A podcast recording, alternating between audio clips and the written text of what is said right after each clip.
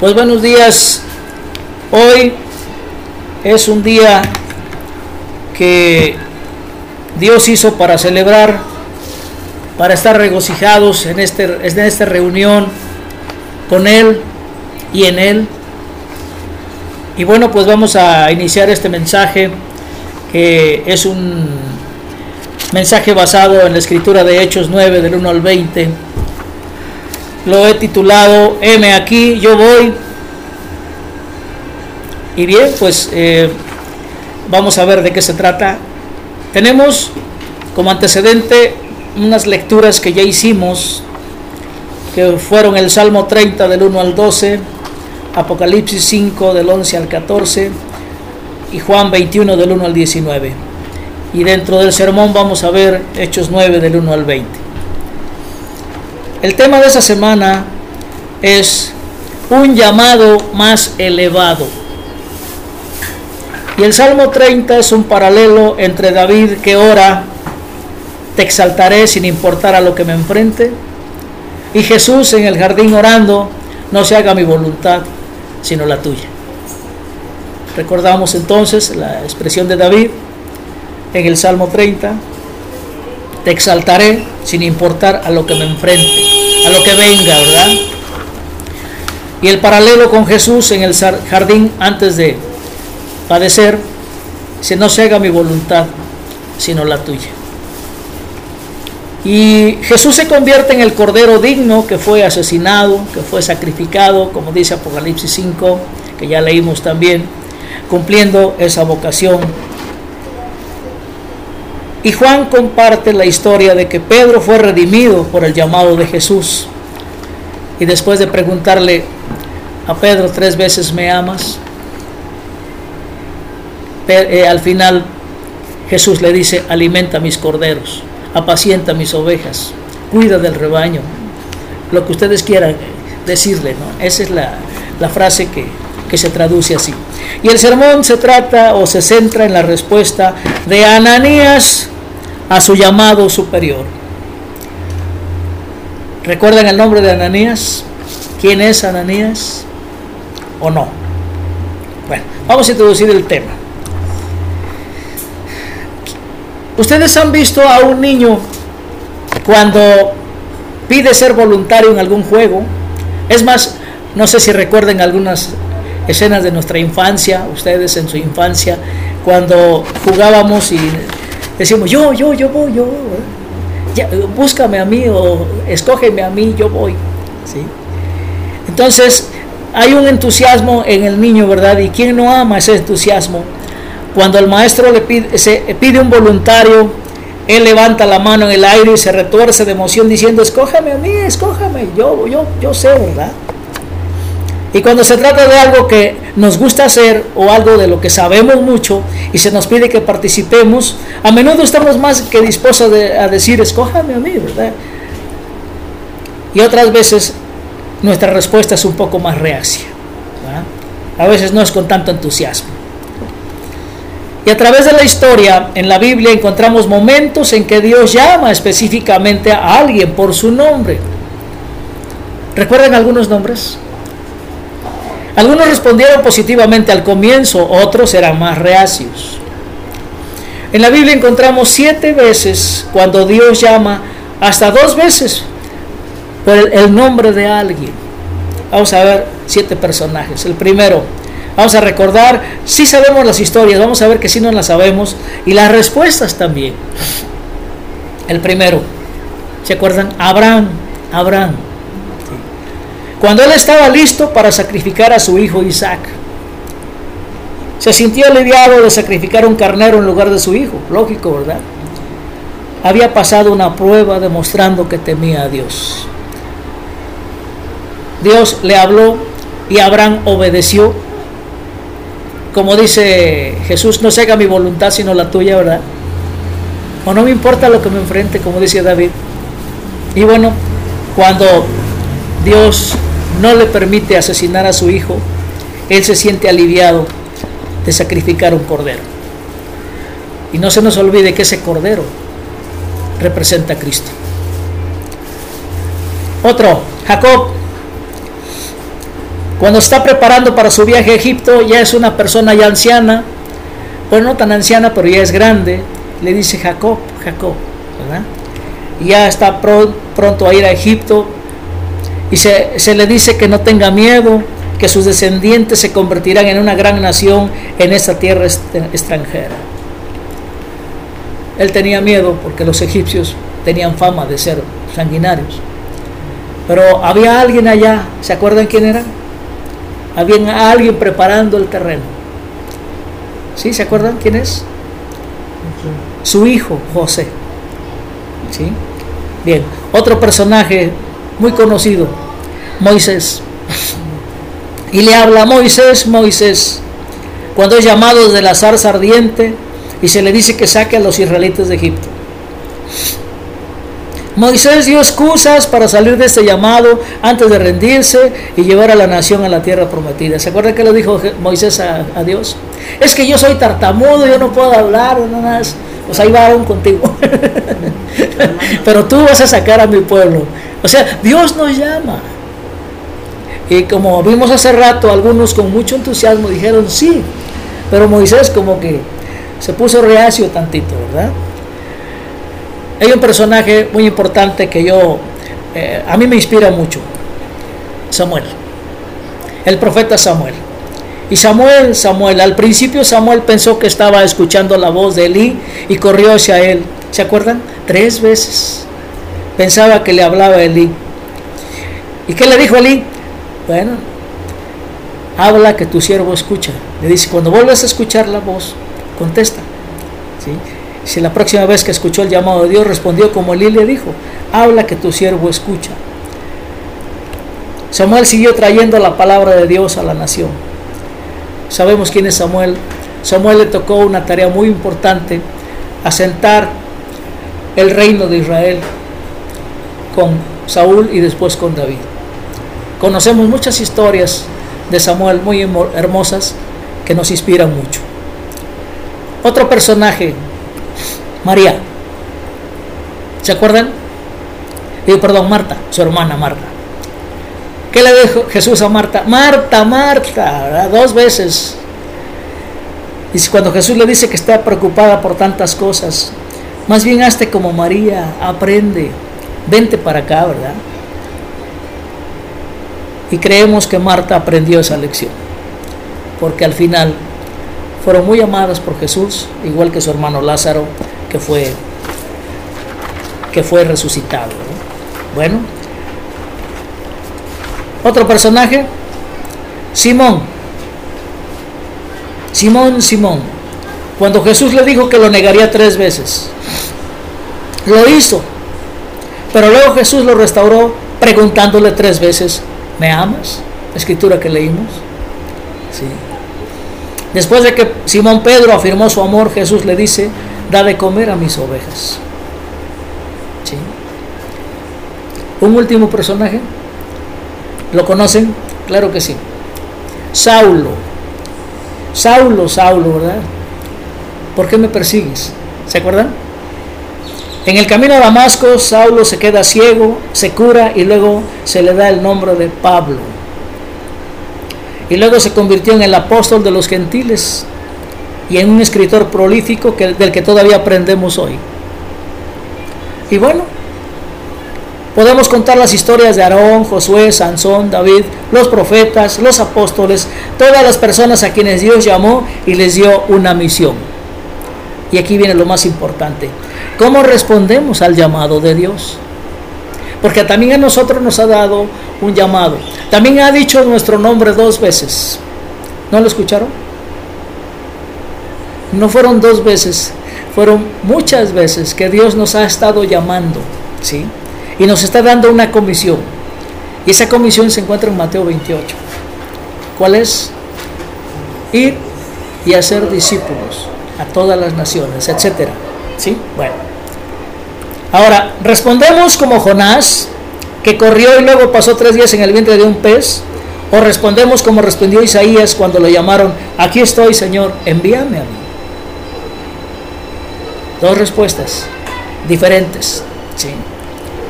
¿Cuál es nuestra? Y, es que, bueno, Isaías no tenía, eh, dice aquí no tengo idea de lo que estaba pensando Isaías, pero sabía él con quién estaba. Estaba con Dios. Por eso dijo, aquí estoy, Señor, envíame. Isaías no fue el único con esa respuesta. Ananías respondió de la misma manera. Y bueno, echemos un vistazo a la historia en la escritura que tenemos de Hechos 9. Nuestro personaje de hoy, Ananías. Es importante, lo vamos a, resaltar. ¿sí? En Hechos 9 comienza hablando de la persecución de Saulo a los primeros conversos. Y la escritura de Hechos 9 del 1 al 2 dice lo siguiente. Saulo estaba furioso y amenazaba con matar a todos los seguidores del Señor Jesús.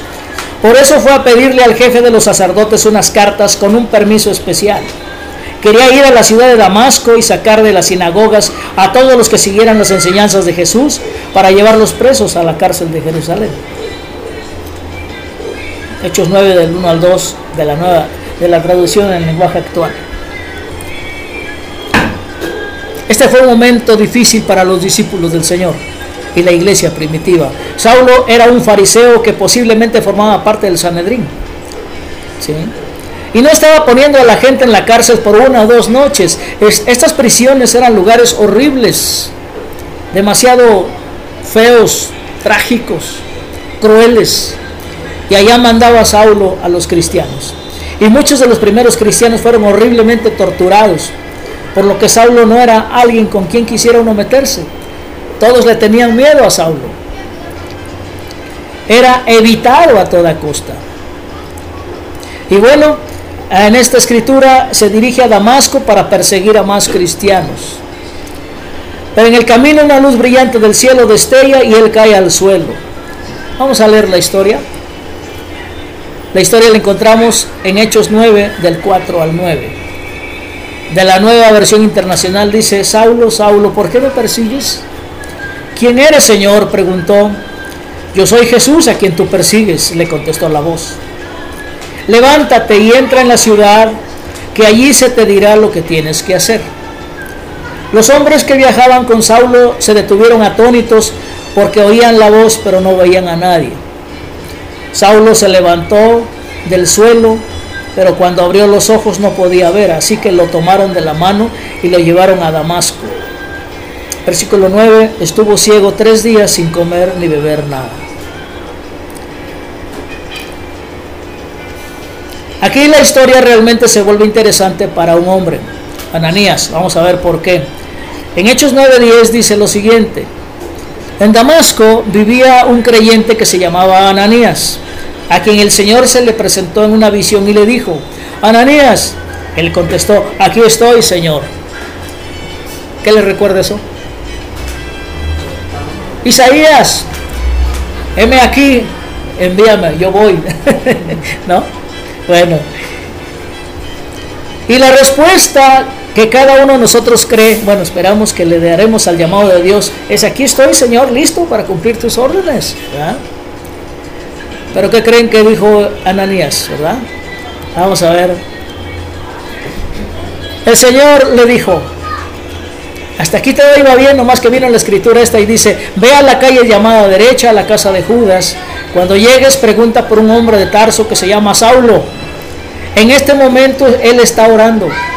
Le he mostrado en visión a un hombre llamado Ananías que entra y pone las manos sobre él para que recobre la vista. ¿Se imaginan lo que pensaba Ananías en este momento cuando, cuando sabe el propósito del llamado? Dice, no sabemos si Ananías tuvo un pequeño ataque al corazón, ¿verdad? En ese momento, pero podemos suponer que esta solicitud lo asustó de muerte. ¿Sí? ¿Quién es Saulo? ¿Sí? Y si note la respuesta, de ninguna manera, Señor, este tipo es un problema, yo no voy. No, con él no me meto. Y bueno, la escritura nos dice en el versículo 13, al oír esto, Ananías dijo, Señor, muchos me han hablado de este hombre y de todos los males que ha causado en Jerusalén a tu pueblo santo. Como diciendo, no me mandes, no, me vas a mandar a la muerte. Bueno, ¿Alguna vez has orado de esa manera diciendo a Dios sobre algo como si no lo supiera?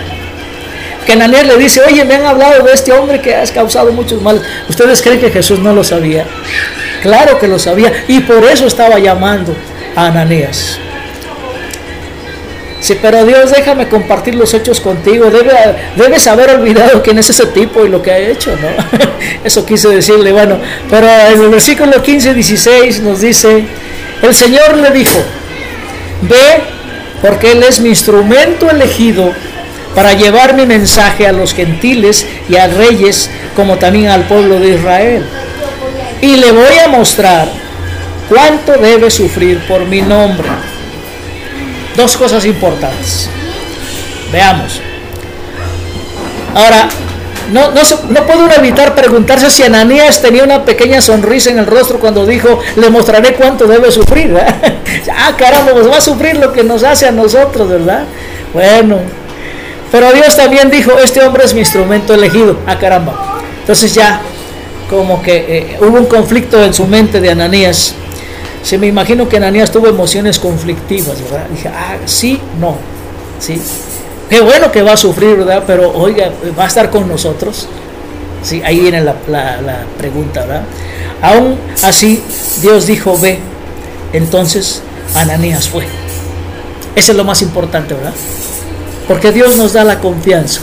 Versículos 17 al 19 dice, Ananías fue a la casa donde estaba Saulo y al entrar puso sus manos sobre él y le dijo, hermano Saulo, el Señor Jesús que se te pareció en el camino por donde venías, me ha mandado para que recobres la vista y quedes lleno del Espíritu Santo. Vean esto. Vean las palabras de Ananías. ¿eh? Miedo. Miedo por perder la vida, porque era tanto el, el terror que causaba Saulo y decirle, hermano Saulo, con eso comenzamos, ¿verdad? Como diciendo, eres nuestro, porque Dios te ha escogido a ti y yo te acepto. Eso dijo Ananías, ¿verdad? Y bueno, dice, y quedes lleno del Espíritu Santo. ¿Por qué? Porque Ananías estaba lleno del Espíritu Santo. Él había recibido el Espíritu Santo en el día de Pentecostés. Por tanto, él estaba formando parte del cuerpo de Cristo, de la iglesia versículo 18, al momento cayeron de los ojos de Saulo una especie de escamas y recobró la vista. Entonces se levantó y fue bautizado. Fíjense todo lo que pasó. Después comió y recobró las fuerzas y se quedó algunos días con los creyentes que vivían en Damasco. Bueno, conocemos el resto de la historia, ¿verdad? Saulo se convierte en Pablo y después de más entrenamiento comienza su ministerio a los gentiles. Escribió más cartas convertidas en libros en la Biblia que el resto de los apóstoles juntos. ¿Qué pasó de todo eso? ¿Por qué? Pues debido a que Ananías dijo, aquí estoy Señor. El Evangelio se difundió en gran parte del mundo gentil. Qué curioso, ¿verdad? El Evangelio se, se proclama a través del mundo gentil gracias a que un hombre dijo, aquí estoy Señor. Pase lo que pase, como dijo David, o como dijo Jesús, no, no se haga mi voluntad sino la tuya. Y entonces Ananías va, es lo más importante. Ananías va y el Evangelio se, eh, se proclama por todo el mundo gentil. Esta historia nos recuerda algunas cosas importantes sobre cómo Dios nos llama a ir. Dios ya conoce todos los detalles, no tenemos que recordarle, como decía Ananías, ¿verdad? Pero cuando lo hacemos, Él trabaja pacientemente con nosotros, así como trabajó con Ananías. Pero Dios, esto no parece seguro. ¿Qué dice Dios? Ve de todos modos porque estoy contigo. No se nos olvide cómo inicia la gran comisión en Mateo 28. ¿Se acuerdan cómo inicia la gran comisión? Todo poder, potestad se me ha dado. Así que vayan. ¿Sí? Pero Dios ¿Sabes quién es esa persona a la que me estás pidiendo que sirva? Si es un hijo mío querido, quiero quien necesita saber mi amor y, que, quien necesita relacionarse conmigo. Quería relacionarse con Pablo y cualquier otra persona, ¿sí? Y gracias a que Ananías fue, Pablo llegó. Dios no te pide que salgas de su presencia nunca. Nunca. Recuerda las promesas. Estaré contigo hasta el fin de la era. Cuando termina de decir la gran comisión, dice aquí yo estoy con ustedes hasta el fin del mundo. Nada puede separarte de mi amor. Nada puede arrebatarte de mis manos. No solo nunca está, estás fuera de mi presencia, sino que nunca estás fuera de su poder o de, o de mi poder, como dice Jesús. ¿Recuerdas lo que Jesús dijo antes de dar la gran comisión? Ya se los dije, ¿verdad? Se me ha dado todo poder y autoridad sobre el cielo y la tierra. Así que este, este es el que está con nosotros siempre, incluso hasta el final de la era y más allá. Donde quiera que Jesús nos envíe, Él está a la cabeza. Él no nos pide que hagamos cosas por Él, sino con Él. Él pide que nos unamos al trabajo que ya está haciendo. Su vocación es una invitación a participar Dios puede pedirte que hagas cosas que están más allá de tu capacidad, pero nunca más allá de la suya. ¿Sí? Porque al final, si no podemos nosotros, Él entra al quite. ¿Qué, nos preocupa? ¿De qué tenemos miedo? ¿Sí? Una vez más, es una invitación a participar, no un trabajo que hacer para Él. Todos hemos sido llamados a ir y a ser discípulos. Este es el mensaje, hermanos. Este es el llamado. No nada más Ananías. Ananías fue un ejemplo. ¿sí? Un ejemplo bien, bien claro. ¿sí? De que a pesar de todo lo que él pensara que pudiera pasar, él va obedeciendo a Dios. Porque sabe que Dios está con él hasta el fin del mundo. Vamos a concluir el tema, hermanos. La mayoría de nosotros no verá una visión de Dios que nos dé un lugar específico para ir, pero nuestro llamado es ir es ir. Y esto, este ir es muy significativo. Este ir es algo específico. Nuestro llamado es ir a ser discípulos, compartir el amor y la vida de Dios con los demás, es mostrar a los demás quién es su Padre. Hermanos, ¿se acuerdan de las, de las tres sedes del ministerio? Ahí está. Ahí está nuestro trabajo la sede del amor, de la fe y de la esperanza. Cuando decimos aquí estoy Señor y estamos dispuestos a seguirlo e ir con Él y ministrar con Él, nos unimos a algo que nos va a cambiar a nosotros. Recuerden cómo cambió a Pablo, a Saulo para después llamarse Pablo. Cómo hizo que Ananías, siendo una persona con miedo, pudo haber ido y aceptar aquel que causaba terror y decirle hermano y decirle que sea lleno del Espíritu Santo. ¿Se dan cuenta? Participamos con Jesús trayendo a muchos hijos e hijas a la gloria. Y damos esperanza a la gente diciéndoles que sus pecados son perdonados, que son amados y que Dios quiere vivir con ellos. Eso es lo que tenemos que estar haciendo en la sede de la esperanza, ¿sí? junto con la sede del amor y la fe. Ese es nuestro trabajo ahora. Es un trabajo que va a, ir llevándonos a cumplir la gran comisión. Estamos caminando junto a ellos mientras Jesús les ayuda a ver por qué su forma de vida lleva a tal descontento. Tenemos que dar ejemplo a los demás de nuestro vecindario. Tenemos que llamar a esas gentes. Nosotros no, es Jesús, pero a través de nosotros. Por eso preguntaba hace, hace rato, ¿qué tanto le estamos permitiendo a Dios trabajar en nosotros para aquellas personas? Imagínense, todos nosotros, los gentiles, ¿cómo llegamos a recibir el, Evangelio? Gracias a que Ananías dijo, sí voy, ¿verdad? Heme aquí.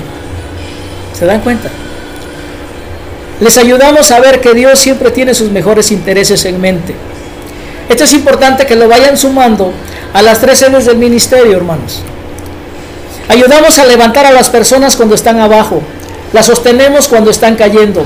Les damos un hombro para llorar. Les damos a alguien en quien apoyarse y compartimos la vida con ellos. Ese es el trabajo que debemos estar haciendo en las tres sedes del ministerio. También compartimos nuestra esperanza, nuestra alegría, nuestra fe y les pedimos que conozcan a quien llamamos papá y al que conocemos como Jesús. Ese es nuestro trabajo, hermanos. Esa es la proclamación del Evangelio, ¿sí? A través de Cristo Jesús por obra del Espíritu Santo. Dios nos ha llamado a ir, a asociarnos con Él para compartir buenas noticias que otros necesitan escuchar. Así como Ananías, vayamos porque Saulo necesitaba escuchar la voz de Dios. ¿sí? Ahora, ¿qué estás haciendo con este llamado? Espero que con las sedes, las tres sedes del ministerio y, y, el sermón de hoy podamos hacer un resumen de lo que nos espera, de lo que, de lo que Dios nos está llamando a hacer. Escuchemos nuestro, nuestro nombre dos veces. ¿sí? Y este es lo que nos está diciendo Dios que tenemos que estar haciendo. Pídale a Dios que ponga un nombre o nombres en, en, en, tu corazón y en tu mente. Personas a las que quieras atraer y compartir la vida. Y cuando esos nombres te vienen a la mente, tu oración y tu respuesta a Dios es y será, aquí estoy. Envíame. Yo voy. Yo voy. Mándame. Hermanos, este es el mensaje que Dios nos ha dado el día de hoy. Así que esperamos contestarle a Dios, heme aquí, yo voy. Demos gracias. Bendito Dios, te damos gracias porque nos has dado un llamado, Señor. Porque nos has dado un llamado que no lo vamos a hacer nosotros, lo vas a hacer tú en nosotros. Y nos has escogido a nosotros. Nos has dado este propósito para vivir en esta vida y llevar tu presencia a nuestros hermanos, llevar tu presencia y tu amor y, y, para que podamos decirles que son amados también, que son amados y amadas, que son perdonados y perdonadas, que son redimidos y redimidas, que tú has hecho un trabajo ya y que lo estás llevando a, la perfección por obra del Espíritu Santo. Y te damos gracias porque tú estás con nosotros y porque también el Padre y el Espíritu están en nosotros y que el trabajo que nos espera no es un trabajo por nuestras fuerzas, es tuyo. Y Padre, esperamos que no te pongamos obstáculos en el trabajo que estás realizando y que podamos ser efectivos y podamos tener el corazón de Ananías para decirte, Señor, heme aquí, yo voy. En el nombre de Cristo. Amén.